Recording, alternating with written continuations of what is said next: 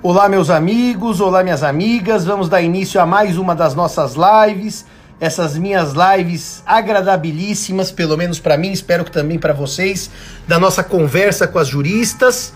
Eu hoje uh, vou ter o prazer de conversar com a minha amiga, a doutora Adriana Bragueta. A Bragueta foi minha colega de faculdade, não exatamente da mesma turma, ela, ela era talvez mais avançada do que eu. Ah, já vão achar que eu estou chamando a Bragueta de velha, não, mas era pouquíssima diferença. E ela é uma das pessoas que eu mais admiro nesse nosso mundo jurídico e nesse nosso mundo complexo uh, de trabalho e de trabalho por mulheres de excelência, de mulheres que fizeram e fazem a diferença. Então vai ser uma alegria falar com a Adriana se eu conseguir, uh, se a gente conseguir a conexão, tá certo? É, pelo jeito, Adriana, a, só essa demora de conectar, uh, nós estamos com algum probleminha de conexão. Se você quiser tentar por o, o Wi-Fi da sua casa, uh, vamos ver. Agora sim. A Adriana entrou. Oh, sim. minha querida, que Oi, alegria! Simão. Tudo bem contigo? Tudo bem, tudo bem. E você? Você é muito tecnológico. Você ouve a São Francisco os sinos batendo seis horas? Olha que homenagem bonita. Ah, São os sinos lindo. da faculdade que dizem dois franciscanos se reencontram. Vou dizer uma coisa para vocês. Eu reencontrei a Bragueta por conta de uma amiga, que não é muito amiga nossa, mas assim, é pouco amiga nossa, que é a professora Paula Forgione, e que a gente vocês estão, vocês estão, vocês estão, só para perguntar para os que estão nos ouvindo, que eu vou desabilitar os comentários para que não haja peso na internet, para que não haja queda. Vocês estão nos ouvindo bem? Estão ouvindo a doutora Adriana e a mim? Tá tudo em ordem para poder desabilitar os comentários para tocar a live? Tá... Ah, o Sacramone, opa! Se está tudo em ordem, eu vou pedir para vocês desculpas, eu desabilito os comentários por conta da, do peso da live, a gente volta ao final. Mas eu dizia então que por culpa de uma amiga que a gente quase não gosta, que é a professora Paula Forgione, Isso. nós nos encontramos um dia na casa dela, estava uma professora da Itália até sendo recebida. Verdade. conversamos. Não era isso? Não era isso? Isso, a gente é contemporâneo de faculdade, né? Contemporâneo, não, e eu não posso deixar de dizer que hoje essa jurista, minha amiga, foi no passado a maior, a maior jogadora de handball do Não, não handball não. Não era handball, o que que era? Não, eu fazia, eu jogava outros esportes, por isso até que era conhecida, mas era tênis. Era tênis? Era tênis. Aí jogava também no time de handball, mas o que eu joguei a vida toda foi tênis. É que eu lembro da sua fúria nos jogos jurídicos para marcar pontos em handball. Então a minha memória me traiu. Mas a Bragueta era uma multiesportista que garantia a faculdade sempre bons lugares nos jurídicos. E quando eu reencontro, para minha alegria, já era uma jurista consagrada na área de arbitragem. Então, nosso papo aqui é muito informal. Isso seria um vinho ou café presencial, que a pandemia nos impede por razões de saúde pública. Então, nós vamos bater papo pela câmera. Eu queria que você começasse contando primeiro a decisão para fazer direito. Se foi uma coisa natural na sua vida ou se você tinha dúvidas se o direito seria a profissão, enfim, que você almejava e como é que foi essa decisão pelo curso de direito e depois pelo Largo São Francisco, que dois franciscanos falando, a gente sempre baba é. quando fala da faculdade.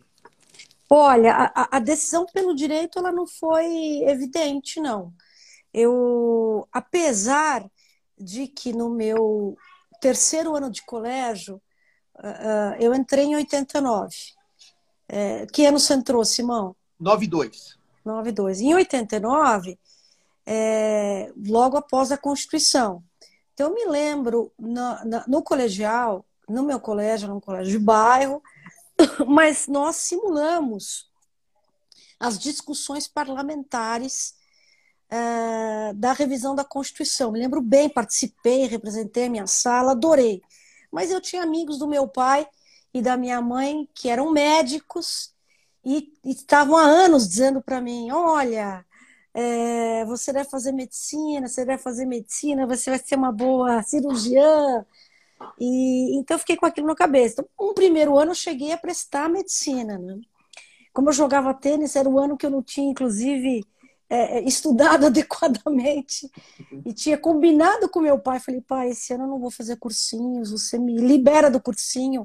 E ele falou: eu te libero, filha, o ano que vem, aí você para de jogar tênis e começa a vida. Bom, aí eu fui fazer cursinho e, de fato, é, ao longo do cursinho, eu, no final do ano, na, na, no momento de escolher, de se escolhi por direito e, e, e, acho que fiz a escolha certa. Eu, eu sou uma grande apaixonada pelo direito, né? E realmente você disse bem, para um jovem, para uma jovem, entrar na faculdade, entrar no salão nobre, quando nós temos aquela aula inaugural no salão nobre, que é lindíssimo, né? Maravilhoso. É, dá uma alegria, né? Um, orgulho, uma sensação de pertencimento, uma sensação de história.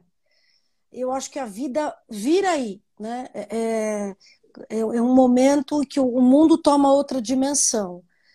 E, e para mim eu, foi assim, o direito foi eu, incrível. Mas só uma nota para você, eu tô até emocionado, eu, eu ando um pouco emotivo esses dias de pandemia, mas para mim, eu tenho, eu tive 18 anos, entrei nessa Francisco com 18. No ano que eu fiz 18, em janeiro, começaram as aulas em março. E eu tô com 46, portanto eu tenho bem mais tempo de San Fran do que fora da San Fran. Mas assim, para mim, sabe o que foi impactante, Bragueta? Quando eu entrei é. nos vitrais. Aquele, depois do salão nobre, a biblioteca, aquele fichário da biblioteca que é tombado pelo é, são móveis do Liceu de Artes e Ofícios.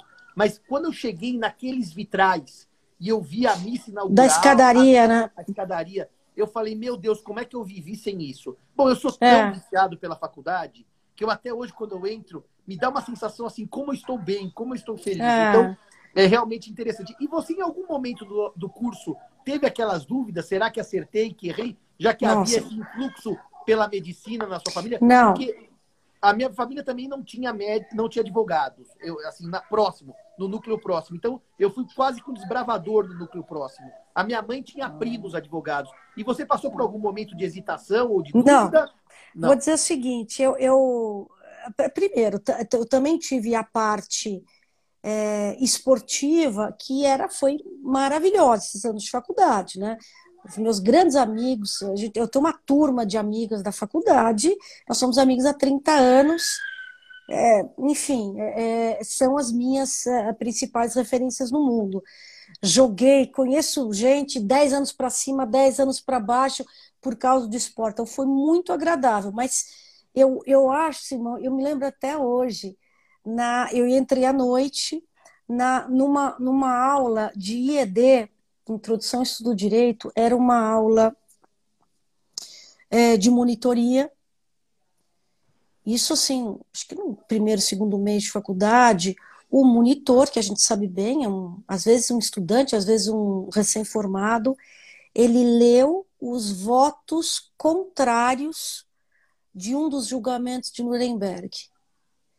Ele leu um voto que dizia, pelo menos essa é a minha lembrança, né? É, que dizia: olha, a lei alemã naquele momento permitia os atos que foram incorridos e, e portanto, o juiz decidia pela absolvição de Fulano, e o outro dizia: não, são crimes contra a humanidade. Eu, eu me lembro de ter ficado como paralisada. Eu, eu, ele lia os votos, quando nós vimos os votos contrários absolutamente bem fundamentados, evidentemente o crime contra a humanidade prevaleceu e, e, e também tem um interesse pela história das guerras, da Segunda Guerra muito grande, também do ponto de vista do direito internacional, né, que o tribunal pós-fato, o acerto das nações para criar um tribunal posteriormente e a lei substantiva né, a ser aplicada, mas de qualquer maneira, aquele, as visões dissidentes sobre o mesmo fato, a riqueza do pronunciamento, a, a, a motivação. Eu eu era garota, né? E eu fiquei, falei, meu Deus. É que eu falava assim, o que, que eu estou fazendo aqui? Isso é, é, demais, né?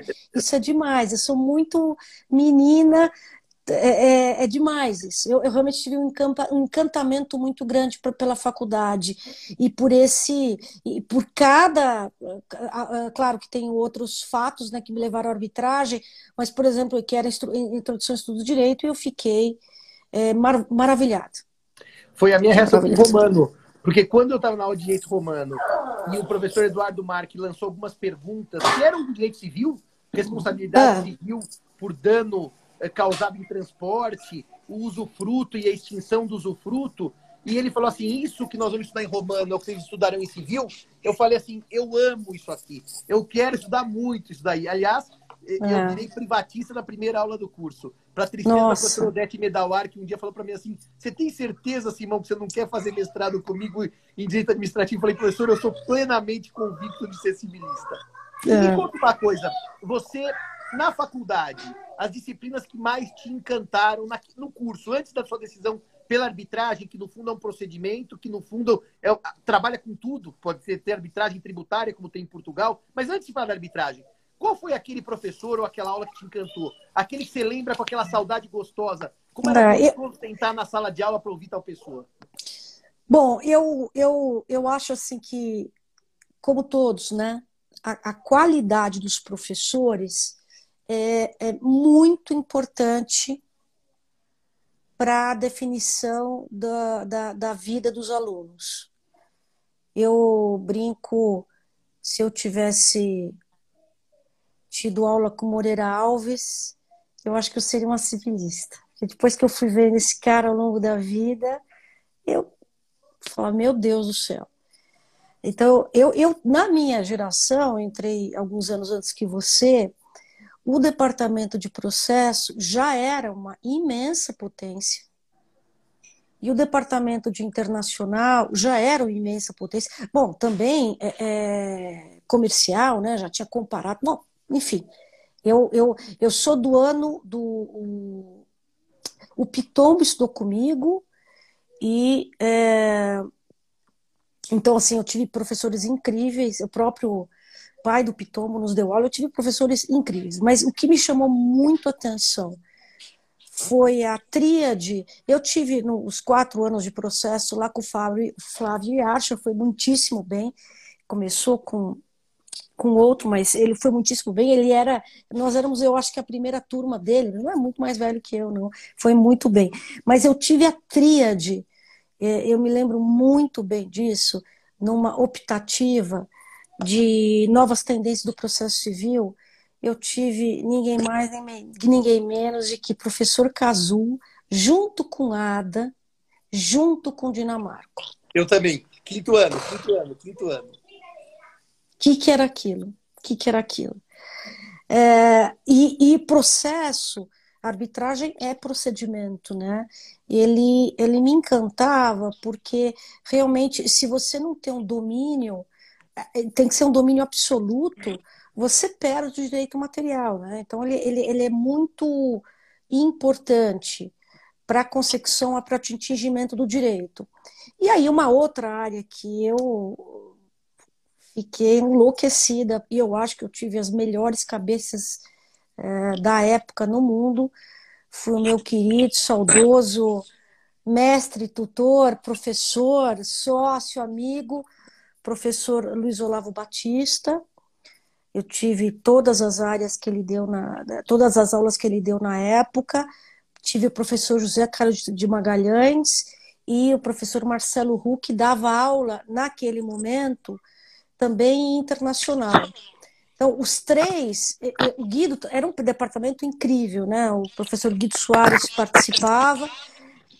Então, é, quando eu, eu, eu também comecei a ouvir as problemáticas relacionadas a mais de uma jurisdição,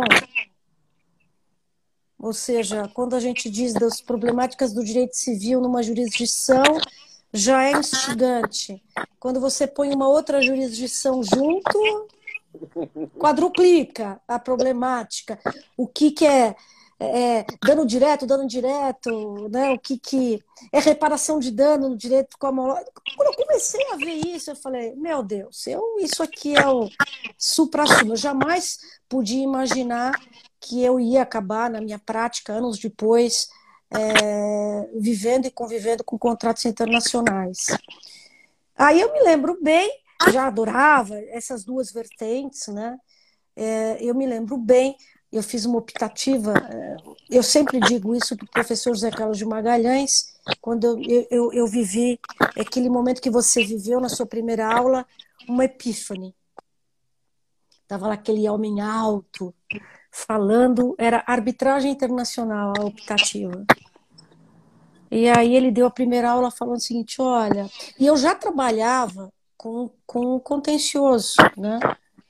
E, eu, e assim, eu acho que a, a nossa vivência da nossa geração no contencioso é, é muito difícil. É, é muito difícil para aqueles que, como nós, é, gostam do direito, gostam da discussão aprofundada do direito, gostam da, da decisão aprofundada do direito, então, para mim, assim, processo realmente era conhecer muito bem, simplesmente para não cair nas armadilhas do processo, para que você perdesse o seu caso por uma inépcia, por, um, por uma questão procedimental.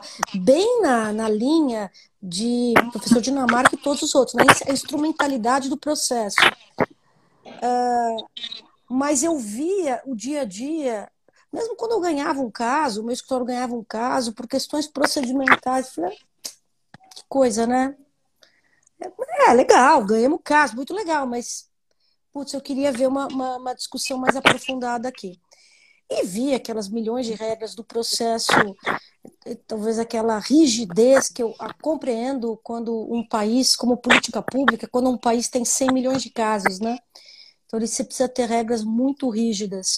Aí o professor Magalhães, já com todo o seu charme e experiência em direito internacional, eu tinha estudado em Yale, ele já tinha escrito um livro de arbitragem com uh, um grande amigo dele, né, também o, uh, o professor Isolavo, em 86, começa a falar, olha, gente, você sabe que tem um troço aqui que as decisões são super profundas e não, não precisa ter regra aqui. Olha, você escolhe o árbitro, você escolhe a lei, você não vai se preocupar com o procedimento. Você, claro que o procedimento é super importante, mas o árbitro vai focar no mérito. E isso, olha, já corre, isso já tem tempos imemoriais de existência, mas já a arbitragem moderna tem uns 80 anos. Eu olhei para aquilo assim, e falei, não é possível. Não é possível. E, mas por quê? Cadê a gente nisso? me lembro. E eu me lembro, eu falei assim, eu vou estudar academicamente isso. Não tem, é isso que eu vou estudar academicamente de início. Com essa experiência, que ano de faculdade você estava quando você teve essa experiência? Eu acho que eu no quarto, acho que 92. Ah, nas optativas, nas optativas, sim. Isso. Anos, sim. E aí, o... você está me ouvindo bem? Aqui eu estou ouvindo um pouquinho de falha. Tá. É... E aí eu falei, na hora, assim, eu falei, putz, vou estudar isso. E aí também o conflito de tratados, toda essa questão é, da, da, o que eu acho que é extremamente é, desafiador, né, que são várias jurisdições, naquela época mudou muito. Hoje a gente fala de direito internacional com muita fluidez hoje, né? Antigamente ninguém dava a menor bola. Então você falava de conflitos de tratados, de tratados para uniformização, para e eu falava, nossa. Mas isso tem a ver e... com, a, com, a, globalização, né? A globalização Sim. é que acho que valorizou esse. Sim. Nós tínhamos uma visão periférica, Sim. fechada, Sim. E num país fechado, o que, que importa tratado, o que, que importa o que pensam outros povos? Eu acho que isso tem a ver com o momento que nós vivemos naquela época. Deixa eu fazer uma nota que Também. eu não posso deixar de te perguntar. Você, com esse gosto pela decisão, ainda que seja uma decisão por, pelo adjudicador privado, que é o árbitro, nunca pensou em ser juíza para decidir no processo civil Interessante, né? É, eu assim, eu cheguei a pensar e eu acho que o meu pai, como como os pais de muitos alunos, e eh, sobretudo que meu pai e eu, né, você também, a gente viveu os anos de inflação, né, Simão? Uma insegurança muito grande. O meu irmão havia se formado alguns anos antes que eu na Poli. O meu irmão saiu da Poli, 95% dos engenheiros da Poli não tinham emprego. Imagine de outras faculdades. Então, assim, é era um momento de falta, de escassez de emprego. Então, meu pai falava, filha, pelo amor de Deus, você não quer ser juíza? você não, você não quer, porque aí você está com a vida resolvida até o, é, pelo menos né, do ponto de vista financeiro, você vai ter um, uma aposentadoria. É, e assim, eu pensava, agora, primeiro, eu gosto muito de advogar, né? É, mas eu me lembro também, naquela época, é, o preconceito com a mulher juíza era muito grande. Eu me lembro no meu segundo emprego, o, o, eu, o doutor Oswaldo Chade, um grande amigo hoje, você conhece, acha, né? Conhece bem também? Não? Não. Ah, é um colega que, que, que, que é comum. Doutor Oswaldo Chade, fui trabalhar com ele alguns anos, e o doutor Oswaldo me falou o seguinte: você sabe que o juiz corregedor do Tribunal de Justiça acha que mulher não, não cai bem como juíza, mulher não vai bem. Não cai assim, bem. Você... Aí, aí eu me lembro de algo. Aí eu falei assim, mas não pode. Então, assim, isso é muito desestimulante para uma para qualquer jovem advogada, né? Graças a Deus a gente já está no ponto de que isso não existe. Mas ele, naquele momento, quando eu me formei, não tinha nenhuma desembargadora mulher. Sim. E, e aí eu me lembro, doutor Oswaldo, falando o seguinte: olha, capaz que enquanto ele tiver no TJ, nem, não vai ter uma mulher desembargadora.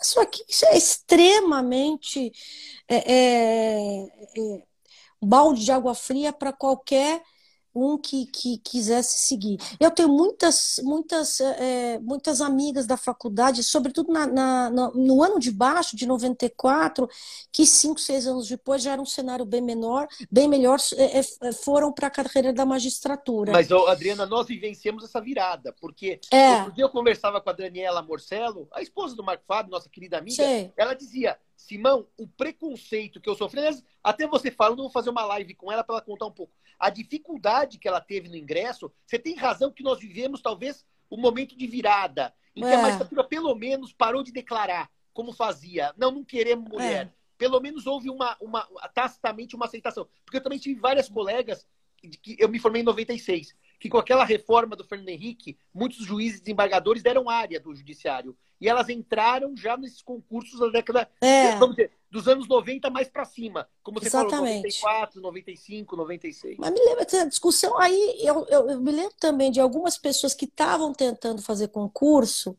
pessoas que eu encontrava no mestrado, e, e aí uma boataria. Assim, que terrível, né? Que a gente, hoje, hoje a gente ouvindo isso, realmente uma coisa pré-histórica.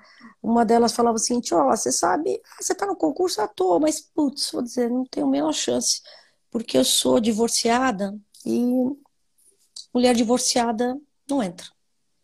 Então eu falei assim, mas para que que eu vou me meter nisso? Para quê?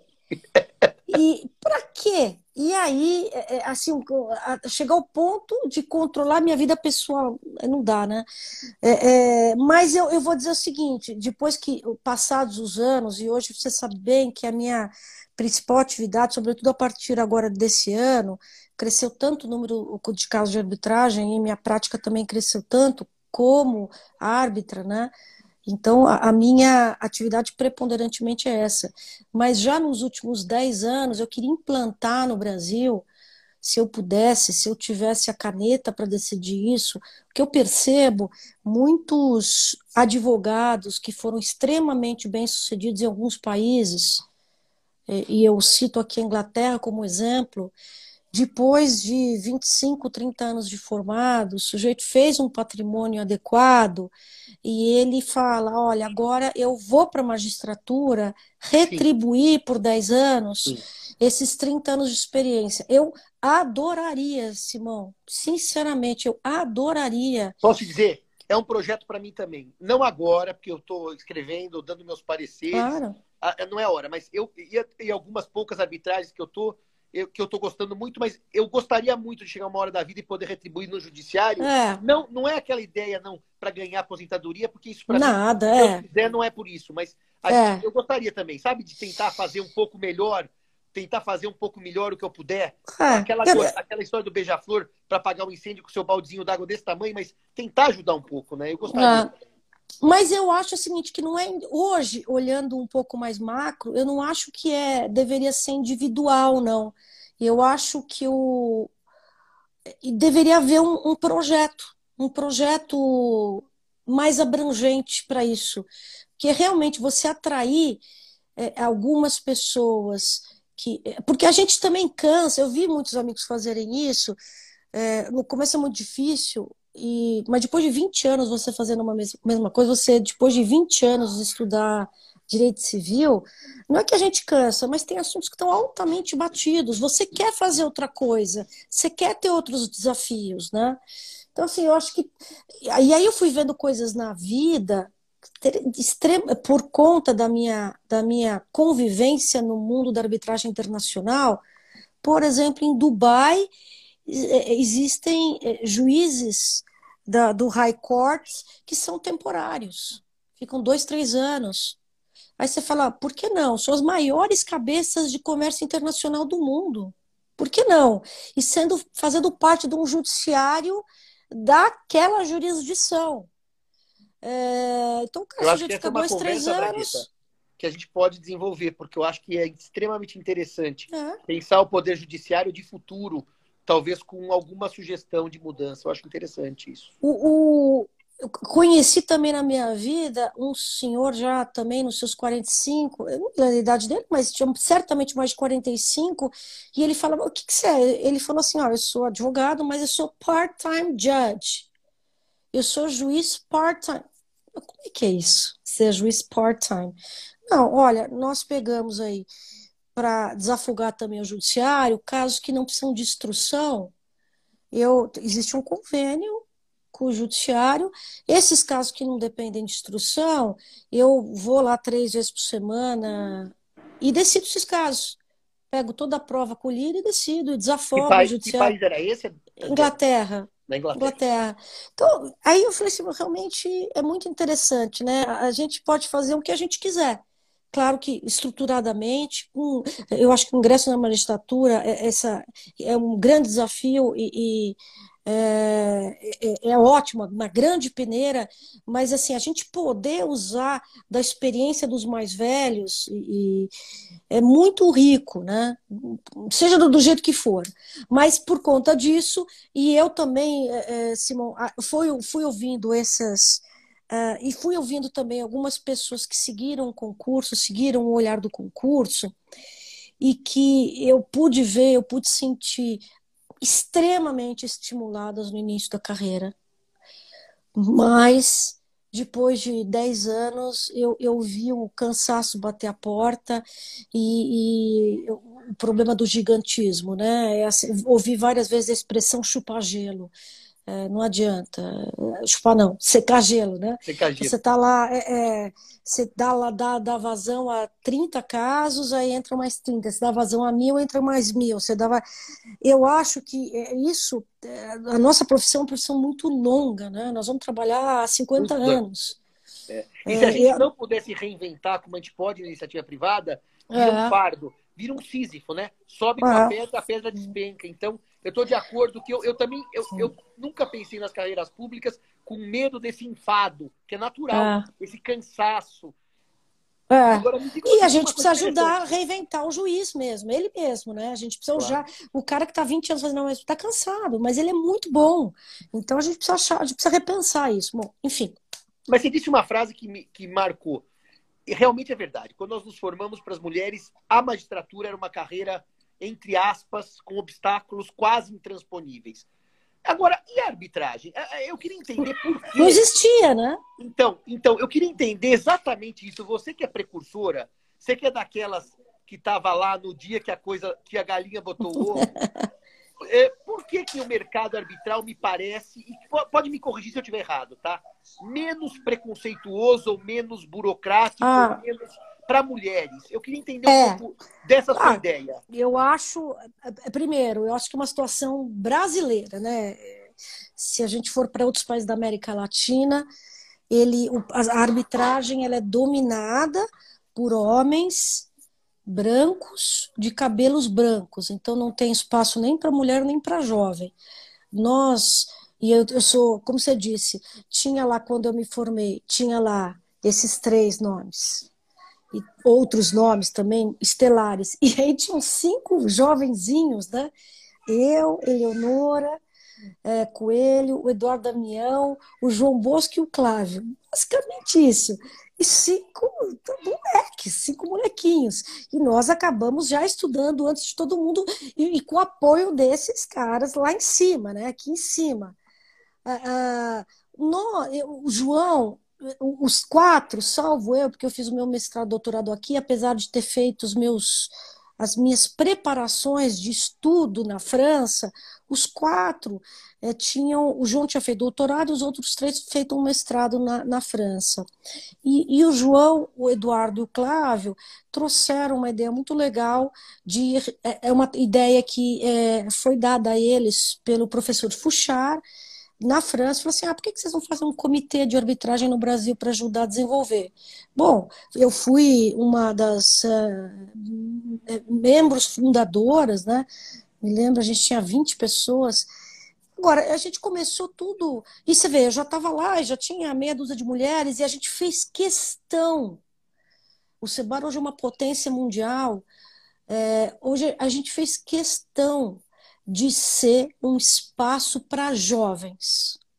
E certamente eu já estava lá e outras mulheres, e, e, aí eu briguei também por isso, e nunca houve, eh, na verdade, muita necessidade de brigar, eu acho que foi natural, porque éramos todos jovens, e, e foi um espaço natural para que todos se desenvolvessem. Quando, na época que eu fui presidente do SEBAR, o SEBAR é de 2001, quando eu fui presidente do Sebara, eu fiquei na diretoria por muitos anos, fui presidente, em 2010 eu era presidente, acho que eu, virei presidente em 2009, até 2013. Nós organizamos o maior congresso do mundo de arbitragem, que ele circula mundo afora, nós fizemos no Rio de Janeiro. É, e tivemos várias sessões, chamamos vários jovens para coordenar as mesas redondas de sessões de, de, de um café da manhã com os principais nomes do mundo de arbitragem. Depois disso, todos eles vieram falar assim para mim: eu estou encantada com a força da juventude brasileira. E vocês já me falavam isso há 10 anos. Vocês são um caso único. São os jovens olhando o que tem de melhor no mundo, apoiado pelos mais velhos, é, desenvolvendo uma nova área. E eles falaram: ah, vocês é, vão dominar o mundo, porque, bom, evidentemente a gente tem, tem, acho que um volume de arbitragem muito grande. Não é que vão dominar o mundo, mas vocês vão ter um papel importante, porque é muita gente dedicada, com qualidade, com fluência em línguas e, e aberto né, ao novo. Então, eu posso só fazer uma nota? Saber sobre isso, que eu acho importantíssimo numa live a gente deixar isso registrado. Você está contando uma experiência fabulosa de pessoas que viram, primeiro, um, um, trabalho diferente, porque o Brasil não tinha arbitragem. Segundo, que eram jovens e nem por isso menos qualificados. Pelo Sim. contrário, extremamente preparados e empolgados. Eu disse outro dia na eh, apresentação da obra do Bunazar, que vai sair agora, eh, que eh, a, o professor, e, e isso eu estou falando dos seus professores, e de você num cargo de chefia que pôde dar chance, quando a gente dá chance para as pessoas mais novas, a gente não dá chance por, senão por uma generosidade que é inata, tem que ter. Ninguém é totalmente, ninguém dá chance sem ter um pouco de generosidade. Mas Sim. há um lado altruísta, que a gente acredita, que dá chance é uma coisa bacana, é boa, Sim. e um lado egoísta. Porque quando você dá chance para alguém entrar num certo mercado, ou eu num mestrado, ou você numa, numa situação de protagonismo na arbitragem, esse sujeito essa pessoa amanhã vai dizer: foi graças à Bragueta que eu estou aqui. Ah, e a, a, sem dúvida. O sucesso dela é seu. A gente claro. não é totalmente altruísta. Tem um lado claro, egoísta, claro. mas é um positivo. Olha que alegria. O meu claro. orientado hoje brilha no STJ, claro. sei lá. Então é pois muito é. legal isso. Muito. E as pessoas não têm essa percepção. Elas têm muito medo, né? Ah, o mercado. Eu vejo na arbitragem. Hum. vou falar uma coisa para você aqui, como se não estivesse gravando nem assistindo. Essas minhas lives, às vezes, ficam no, no YouTube, chega a, a ter 3 mil pessoas que assistem. Mas eu vou dizer para você: eu vejo na arbitragem ainda um ranço, que não é o seu, óbvio. Estou falando de alguns, e minoritários, de clubinho, que não querem deixar ninguém entrar, que é uma coisa meio daquela velha ideia do, do judiciário, não, mulher não entra, só entram os, os senhores de cabelo branco e com, de preferência fumando cachimbo, que é uma coisa que, para quem percebeu eh, no passado, com experiência própria, é burra. Porque a coisa mais é. gostosa é ter bastante gente competente claro. junto.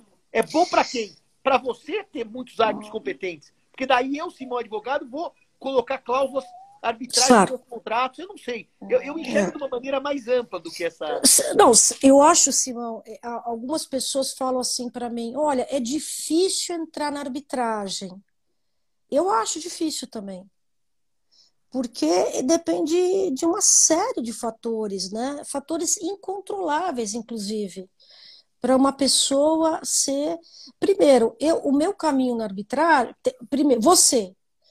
Primeiro, eu acho a arbitragem magnífica, porque ela, ela, hoje, há 10 anos ou há 20 anos, eu convivo com as melhores cabeças jurídicas, eu não tenho dúvida que eu aprendo diariamente com os caras melhores de societário, civil, comercial, processo, arbitragem. Então, tem várias formas de entrar na arbitragem, ou pelo direito material ou pela própria arbitragem. O, o melhor caminho, que um final, melhor caminho, o caminho que serviu a mim é um caminho. Eu fiquei 25 anos advogando. Eu advogo em arbitragem há 20 anos. Eu sou uma das precursoras. É natural no meu caminho que depois de tantos anos advogando em arbitragem, com sucesso, né, é, é, o mercado já me conheça e comece a indicar. O que eu acho que é. É eu, você sabe bem disso, muitas outras pessoas, a Paulo, Zanetti, todas as grandes cabeças, eu falo, eu faço questão de ter você na arbitragem. Porque as, as, a arbitragem é onde a gente tem, a gente não está premido pelo afogadilho lá do, da pre, a pressão de um juiz de ter 5 mil casos. A gente pode estu, estu, estudar o caso por dois meses, um caso.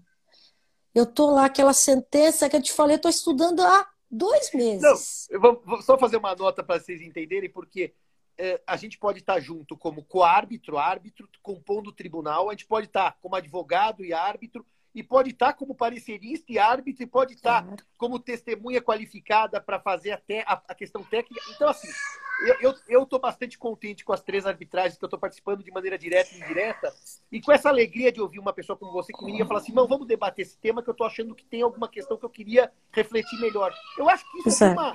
É de uma é do, como eu, eu estou escrevendo uma linha, eu falo, Paula, será que eu estou certo? Isso é de uma, é de uma, é de uma sabedoria, a gente não sabe é. tudo e graças a Deus. Mas claro. é bom não saber e é bom ter amigos que saibam. Então, quando é. eu ligo para Paulo ou para o Satiro para tirar uma dúvida, para mim, eu, eu falo que Deus foi muito generoso de me dar esses amigos tão preparados. Isso para mim é uma eu, eu, E assim, o juiz, que eu rendo as minhas homenagens a todos os juízes, porque é, eles, além de dominar o direito, precisam dominar a logística de 5 mil processos.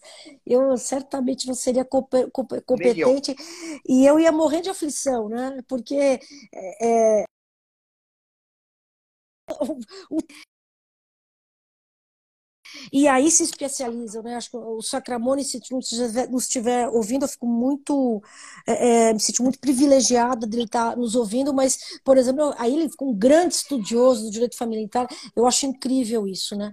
Agora, é, é o, a, a, gente, voltando ao aspecto da, da, da vida na arbitragem, é, é possível, por exemplo, um jurista como você, civilista, em outros países, ele vai ter pareceres de arbitragem, como você tem, e ele vai ter algumas indicações, talvez menos do que alguém que tenha sido advogado por muito tempo e Sim. maneje o procedimento. Sim. Sim. Eu vou dizer o seguinte, que é uma grande incógnita, eh, Simão. Por isso que eh, a gente diz a expressão, e o... gosto muito quando o Zé Emílio diz isso. Hoje eu estou a minha atividade é preponderantemente de árbitra, né? Mas eu sou, o que, que eu sou? Advogado. Claro, o ano, que, claro. o ano que vem, eu não sei se eu vou ter um caso de árbitra. Não sei, claro, pode ser que não. Claro, claro. Então, o que, que eu sou? Advogado. Né? Eu estou árbitra, é uma coisa muito momentânea. É, é para aquele caso. Aquele caso, por algum motivo, gerei expectativa nas partes da, é, de que é, a neutralidade é, é, eu, eu, tinha algum sentido ser indicada como árbitra. Então, é, a, a, eu, eu, novamente, como eu digo a você, eu, quando eu, eu sou muito próximo aos colegas da faculdade, e eu acho que os grandes estudiosos de vários temas, eles agregam imensamente né, à solução do caso. E, mas também um grande para, assim, eu já, já fui, lá já tive que indicar árbitro várias vezes. Claro que em muitos casos eu falo, aqui eu não quero um professor. Aqui o professor vai ficar muito na firula jurídica e não vai ver o aspecto prático. Então, os grandes advogados, eles também são ótimos árbitros, porque a vida como ela é, esses anos vividos, de ver, eh, por exemplo, eu tenho várias questões que envolvem a gente até discutiu isso com a Adriana Pugliese outro dia, eu falei para ela, falei, Adri, isso é um tema muito interessante, que é os temas relacionados à arbitragem e recuperação judicial, né? Os caras tentam que a gente, árbitro, decida se vai entrar, não tem nada a ver com, com conosco, mas enfim, é, você, é muito interessante a conjunção de ideias das pessoas para a gente chegar num determinado resultado. É, e é, é e essa especialidade, do, e ter vivido, por exemplo, as, as, é, é, os advogados que vivem o dia a dia das assembleias para aprovação de plano, eu acho que é, é, é, assim, às vezes eu procuro isso. Eu falo, putz, eu quero um cara que tenha vivido isso. Ele sabe claro. por trás dos grandes players o que aconteceu nessa assembleia para ter tido essa votação. Ah, outras vezes é uma questão, é uma, uma, uma, sutileza jurídica que você fala, pô, aqui eu, eu preciso de um jurista, eu preciso claro, de um cara claro, claro. que eu vou falar quem escreveu disso e vai ser o principal nome. Mas também não é só isso, né? É dizer, muitas vezes, já que a gente um pouquinho caiu nesse caminho, às vezes eu falo o seguinte: olha, eu tenho lá cinco, seis candidatos. Eu falo, olha, mas será que aquele sujeito ele, ele é excelente neste tema, mas será que ele, ele, ele consegue conversar com o tribunal arbitral, com o claro. resto? Claro, claro, claro. Né? Que é um outro desafio, porque afinal você vai julgar. Eu, esse ano eu fiz uma arbitragem de árbitro, como árbitro único, um, um assunto de sucessões muito interessante, porque era eminentemente patrimônio, validade ou invalidade de doações de um planejamento sucessório. E eu percebi como árbitro único como a gente pode, de uma maneira célere, resolver um assunto bonito eu, eu fiquei muito encantado com a atividade. Ah, demais, né? Fiquei muito encantado. Demais. Ah, completando o que você vem dizendo até agora, é uma das coisas que eu tenho feito com as minhas amigas mulheres é o problema de conciliar a profissão com a vida pessoal. Eu, é. eu tenho a impressão que, de vez em quando, algumas profissões são exaustivas e que acabam tornando a vida familiar sacrificada. Eu sempre é. digo que a gente acaba fazendo opções. Você fez mestrado, doutorado, você sacrificou, Fiz. por exemplo, a sua vida profissional para estudar. E de repente Isso. você precisa sacrificar pessoal para trabalhar. E não vai ah. fazendo sacrifícios. Eu te pergunto, Exato. a arbitragem, para esse aspecto, ele é, ela é, é, eu tô, é uma pergunta que eu não tenho resposta. Ela é melhor ou é pior que a advocacia? Porque a advocacia tem momentos que te suga tanto que você não consegue enxergar não. se quer o marido, a mulher, se quer os filhos, se quer o pai, se quer a mãe. Mas a advocacia no quê? Advocacia no quê? A advocacia, daqui, eu estou pensando naquelas estruturas empresariais de advocacia que, os, que as pessoas são extremamente, vamos dizer assim, bem-sucedidas, mas com uma dedicação bastante grande. Bom, aí eu queria. Boutique, viu, Bragueta? A advocacia boutique, que é a minha, eu consigo tempo para tudo. Porque eu é, escolho. Tanto que você dá aula, né? Eu dou aula eu, um pouco. É. Eu, eu acho o seguinte: a... se a gente comparar com contencioso judicial, a arbitragem, eu que fiz muitos dois, né? Como advogada, eu diria, bom, e, e, disfarçadamente a minha predileção é para arbitragem por conta da profundidade, mas eu diria que ela é 20 vezes mais exaustiva. Por quê? Quando a gente tem uma audiência no judiciário, você sabe que você, quando muito, você vai ter duas horas de inquirição de testemunha. Você sabe que o juiz tem mais cinco audiências, né? Então, é, você sabe que o juiz tem poucos casos de societário complexo.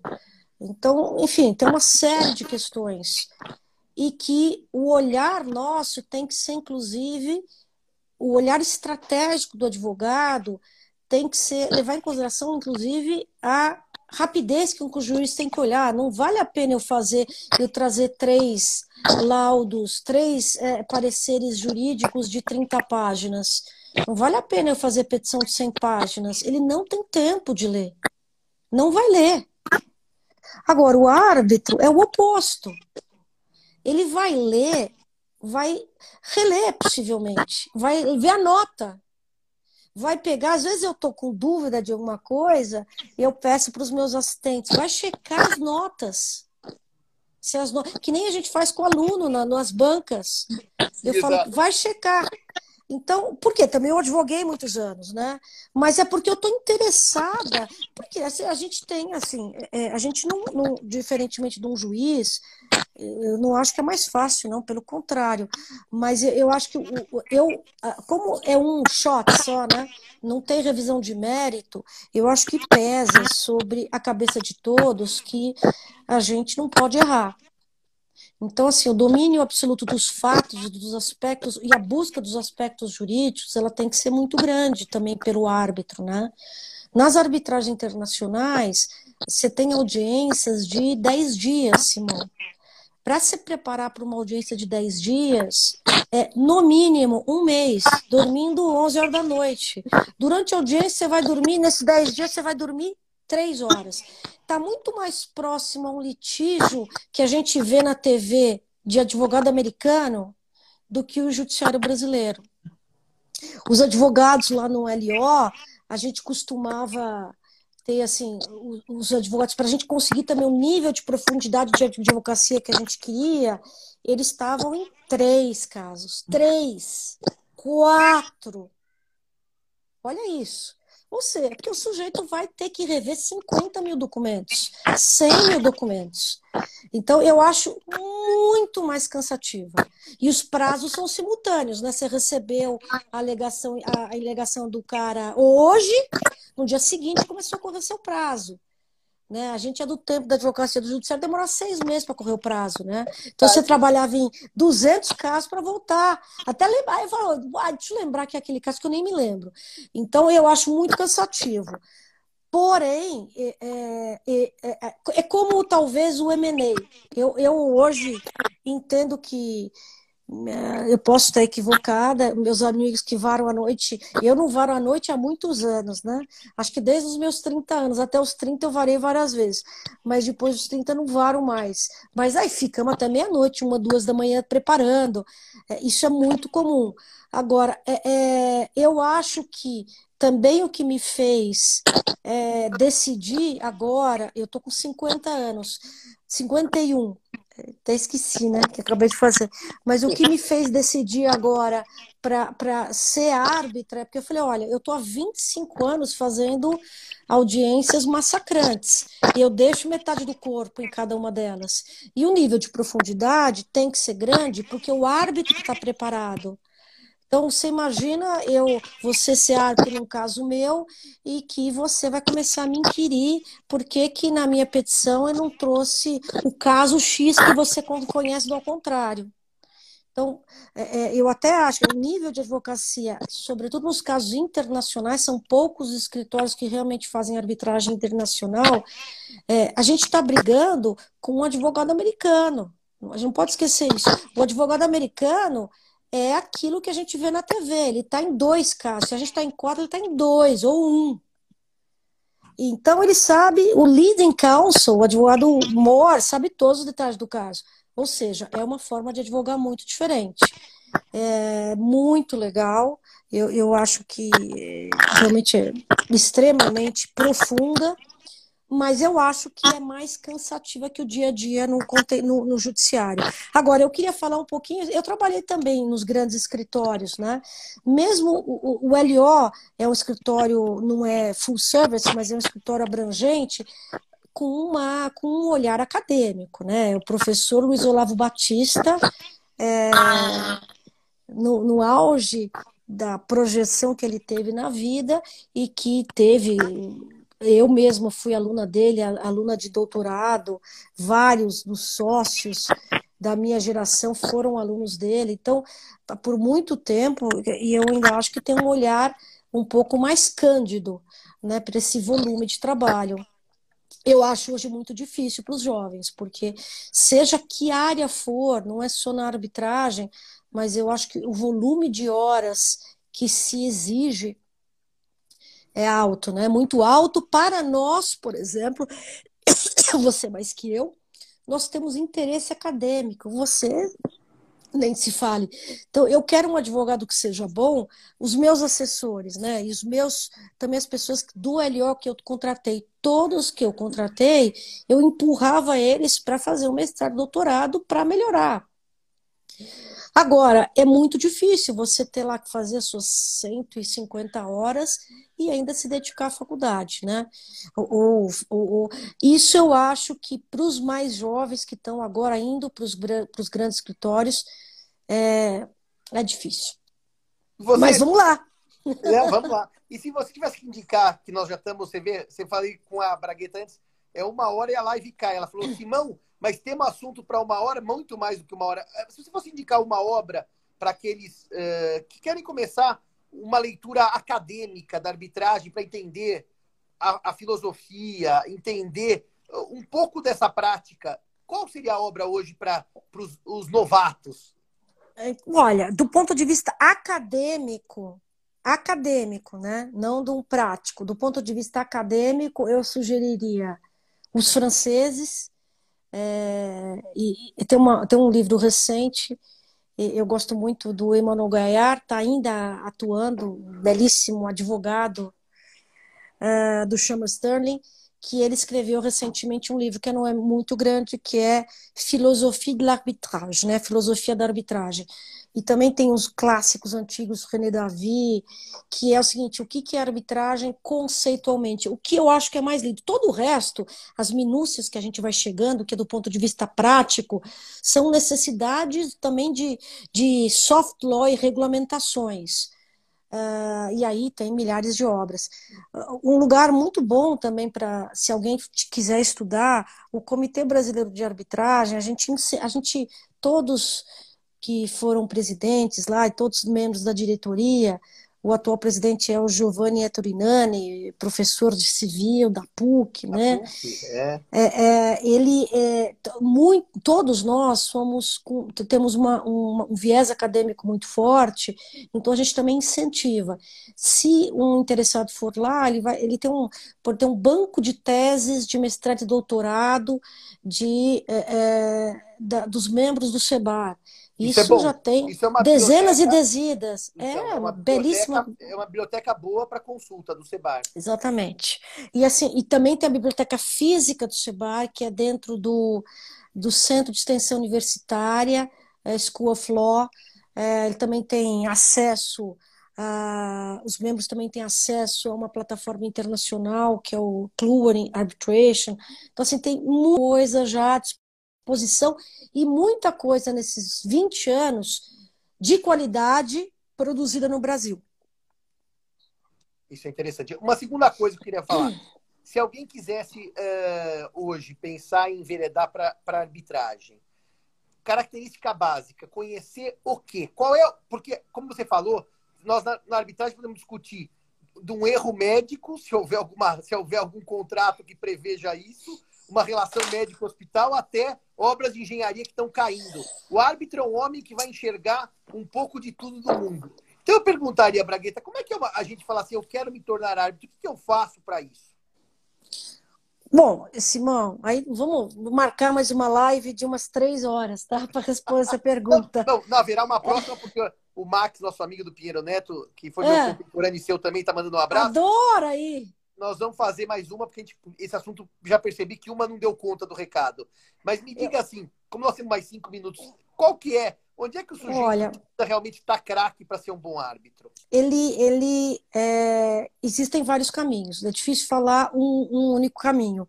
O que eu diria, ela não é uma carreira para jovens, a carreira de árbitro. Concordo. Você precisa ter uma boa bagagem, né? Você precisa ter aí eu acho que o ideal é, a partir dos 15 anos de formado, ter alguma pretensão. né? 10. Antes disso, é muito improvável que alguém, no meio, uma pleiade de ótimos nomes, super bem preparados, o sujeito pegar um jovenzinho. Então, é difícil. E aí, você tem, eu, eu acho, uh, os, os jovens que participaram da, da, também da, da minha vida e que eu quero crer que eu pude ajudar. O Luiz Olavo me ajudou muitíssimo na vida, né? Um mentor. Luiz Olavo, que ele podia me puxar para cima, sempre fez, e eu fiz isso também, procurei fazer com muita gente. Eu, eu acho o seguinte: daqui a alguns anos você vai ter uma porcentagem de pessoas que são generalistas, como eu, e que, por conta da arbitragem, vão atuar em societário, civil, comercial. Agora, eu acho que daqui 10 anos, 15 anos, Simão, a questão são as arbitragens especializadas, né? São, o sujeito é um grande advogado ou a moça, uma grande advogada de construção Primeiro, o que, que eu recomendaria? Construção é sua área, vai entender do mérito. Societário, os meninos que falam de. Primeiro, os meninos que falam de arbitragem para mim, é, até o meu assistente, né? Eu. Primeiro, hoje em dia, na minha vida, eu estou absolutamente apaixonada por direito civil comercial. Queria fazer mais alguma coisa de direito civil comercial. E eu até ele falou assim: ah, Adri, eu vou fazer, escrever em arbitragem. Eu falei assim: vai para comercial. Vai, vai desbravar o mundo. Que, e aí eu falo para as pessoas: você quer um dia ir para o litígio? Eu vou usar um pouco o exemplo do Maurício Prado, um grande amigo meu, foi meu sócio, no, no, no, foi aluno do Luiz Olavo, amicíssimo, filho para o Luiz Olavo, mas o, Luiz, o Maurício ficou 20 anos fazendo contrato de M&A e depois que ele falou, cansei do contrato, agora eu vou olhar. Ele tem um background acadêmico muito forte também, fez doutorado na França. Agora eu vou olhar, quero, quero ir para o litígio, quero explicar para o árbitro que está por trás dessa casa. Eu acho um caminho incrível. O sujeito que consegue fazer. Ele, ele, ele viu a operação, ele sabe a utilidade, o racional de uma cláusula de não concorrência naquele contrato. Ele sabe o que é um earnout sabe? Então, esse cara, na hora que ele for advogar sozinho, talvez ele não vá, ele vá com um colega que também saiba é, a estratégia do litígio, que é uma grande arte, né? Mas aí eu, eu acho que incrível na arbitragem é isso. Em muitos casos, eu advoguei muitíssimo Luiz Olavo, com, com Luiz Olavo também, mas com o Maurício, e com colegas do jeito material. É, é, é um intertwine de ter um cara do jeito material fortíssimo, porque também você não pode, na audiência, ratear. Não. o cara fala assim, por favor, aqui o senhor está falando que a questão. Qual é a questão tributária desse, desse mercado do senhor? Qual é o problema? O cara não pode falar, putz, eu vou, vou responder amanhã. Não dá. E, é, por outro lado, mostra que há vários caminhos. Então, há o caminho das, dos direitos civil, comercial, há o caminho do, do, do da, da, da, academia, como você, um grande exemplo de muito sucesso, Paula, tantos outros, e há o caminho da prática consultiva. Claro. O Fernando Marcondes, que também é, é sócio do LO, grande, também é super amigo, Fernando Marcondes, que tem lá, não sei se ele 55 anos, o Fernando Marcondes foi advogado de construção por 25 anos. Fazia litígio aqui ou colar, mas estava lá, na obra, com pra botina chegou a hora triste, que eu te avisei. Que são aqueles dois minutos que a live cai. Agora é assim. Agora é aquela hora de você de eu deixar meu beijo para você. De eu agradecer demais essa live. Tá aí até o Aguirre. Que live instrutiva. Eu gostaria de, quando eu tinha 18 ou 19 anos, tivesse ouvido uma live como essa para me abrir as dimensões do mercado. Muito obrigado, querida. Parabéns. Eu deixo para você as palavras finais. Tem mais um minutinho para você fazer sua despedida eu queria primeiro te agradecer, né? Você tá, aí, tá mudando o mercado, olha o que você está fazendo, que bacana, né? Permitindo aí é, acesso. A gente também, no, no Sebara, o que a gente quis fazer é acesso. Acesso a essa discussão para tantas pessoas. E você está fazendo isso em tantas áreas do direito, né? Eu, eu diria, eu sou uma apaixonada pelo direito e pela arbitragem. Eu quero morrer trabalhando. Ache a sua área, também tenha paciência. O direito, ele é, você pode financeiramente se aposentar e querer se aposentar com alguns anos de carreira, ou 20, 30. Eu, eu, eu moderei, eu agora tenho uma minha pequena boutique, eu modero o meu volume de trabalho, porque, eh, primeiro, para cuidar da minha família, né, dos meus filhos.